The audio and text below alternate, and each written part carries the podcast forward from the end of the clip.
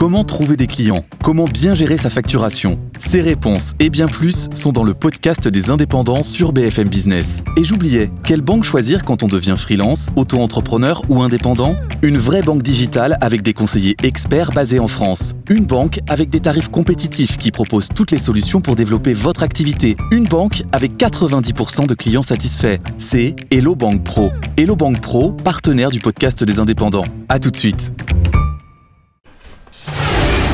Good Morning Business. Happy Boulot. Et oui, c'est notre calendrier de l'avant à nous. Le retour quotidien de leur closier. Alors ça va durer jusqu'à la fin de la semaine. Hein. C'est ça, c'est Oui. ça le calendrier de l'avant. Vous savez que ça s'arrête à Noël. Ah oui, c'est vrai, c'est vrai. Je suis votre calendrier de l'avant. Donc on va parler euh, de l'année du télétravail, ou plutôt l'année qui nous a dégoûté du télétravail. Absolument. Alors j'aurais été peut-être plus judicieux de me lancer dans l'écriture d'une thèse que j'aurais pu soutenir en 2030, mais bon, on est un peu pressé. Peut-être je vais aller droit au but.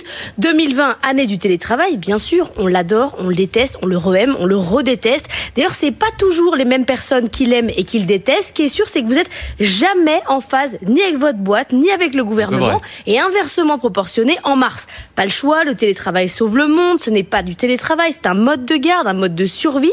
En mai, vous avez envie de retourner au bureau, mais votre boîte, elle a pas fini de mettre les affichettes de signalisation dans le sens des aiguilles d'une montre dans les couloirs, c'est trop dangereux. En juin, vous voulez plus du tout y retourner. Franchement, avec ce soleil, on est quand même mieux à bosser en terrasse. Par contre, côté employeur, on commence un peu à s'énerver. hein. Michel, 1, 2, 3, tu reviens ou ça va mal aller En septembre, tous au bureau, innover, jus de crâne, vite des idées, Michel, il faut créer, bon sang. On va finir au cimetière des entreprises. Fin octobre, ça se complique, le gouvernement ne veut plus que vous alliez au bureau, mais vous et votre boîte, vous avez très envie de vous voir, même si c'est mal. Alors la ministre du Travail se fâche. Qu'est-ce que vous comprenez pas dans 100% télétravail quand c'est possible?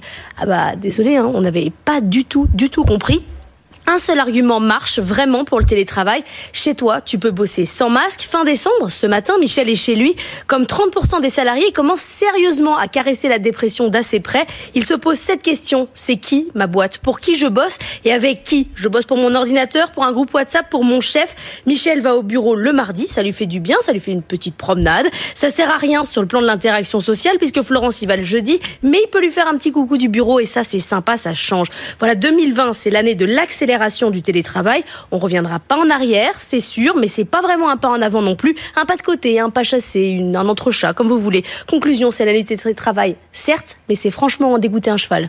Et demain, l'année 2020, c'est l'année de la réunion, mais évidemment de la réunion Ça en sera pas beaucoup mieux.